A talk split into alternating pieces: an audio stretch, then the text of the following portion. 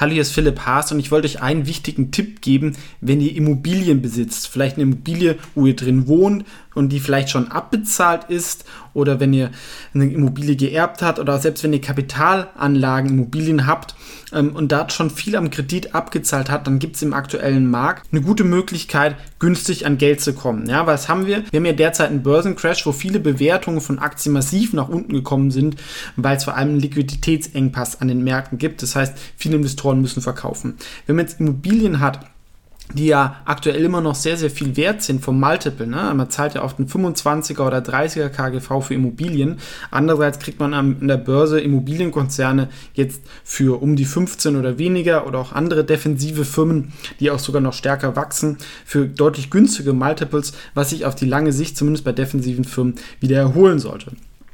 Und man kriegt das Geld eigentlich auch aus Risikomechanismen, sind die Zinsen ja so nach unten gegangen, eigentlich umsonst, wenn wir die Inflation reinrechnen. Deswegen wäre jetzt eigentlich mein Tipp, dass man sich verschuldet, wenn man eine Immobilie hat, einen günstigen Immobilienkredit aufnimmt. Das dauert ein bisschen, deswegen sollte man das jetzt machen. Und dann hat man Cash, weil Cash wird auch in der Krise King sein kann dann vielleicht günstig zukaufen an Aktien oder auch vielleicht dann sogar, wenn die Immobilienpreise nach unten gehen, hat, ähm, hat, man, kann man da was weiteres machen. Und man hat natürlich auch einen Liquiditätspuffer, denn man sollte sicherlich vielleicht so ein halbes Jahr Ausgaben sollte man in Cash haben weil man weiß nicht, was passiert. Und es gibt auch noch andere Gründe, jetzt einen Kredit aufzunehmen. Vielleicht verliert der ein oder andere einen Job und ähm, dann kriegt man natürlich schweren Kredit, selbst wenn man eine Immobilie hat. Und aktuell geht es alles noch ganz gut. Deswegen wirklich mein Tipp, Immobilien aufnehmen. Ja, und der beste Anbieter ist eigentlich, zeige ich euch gleich, dass man verschiedene Immobilienkredite vergleicht. Ihr könnt natürlich zu eurer Hausbank gehen, wenn ihr da schon eine bestehende Beziehung habt, da sich ein Angebot einholen, das sollte man machen. Aber man sollte sich auch noch ein zusätzliches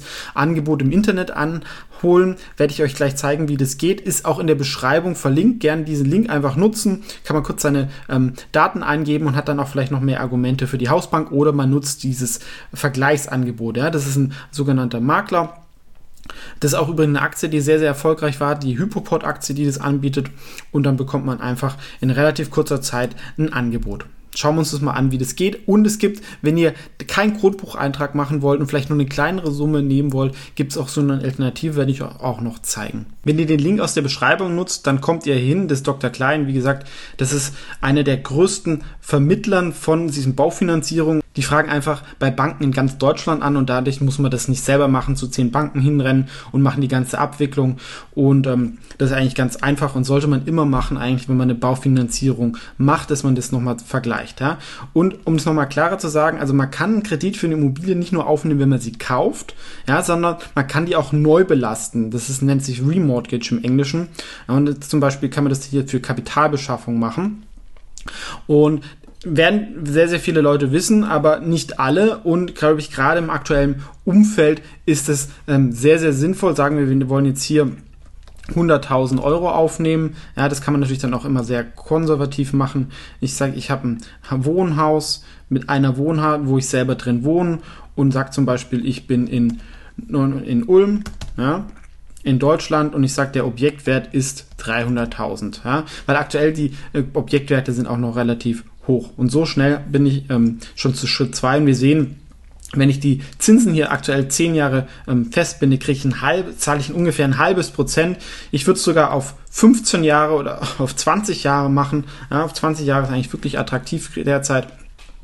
Und ich zahle nur 1% Zinsen. Inflation ist wahrscheinlich realistisch bei 2%. Das heißt, ich habe eigentlich schon einen positiven äh, Nutzen und selbst wenn die Inflation so um die 0% ist, ich meine, mit einer Immobilie oder mit Aktien macht man diese Rendite doch immer langfristig. Ja? Man soll es nicht übertreiben, aber aktuell ist natürlich Cash ganz nett, ja? dass man wirklich hier äh, wir sehen hier, in fünf Minuten kommen wir zur Anfrage. Jetzt muss man hier noch so seine Daten angeben.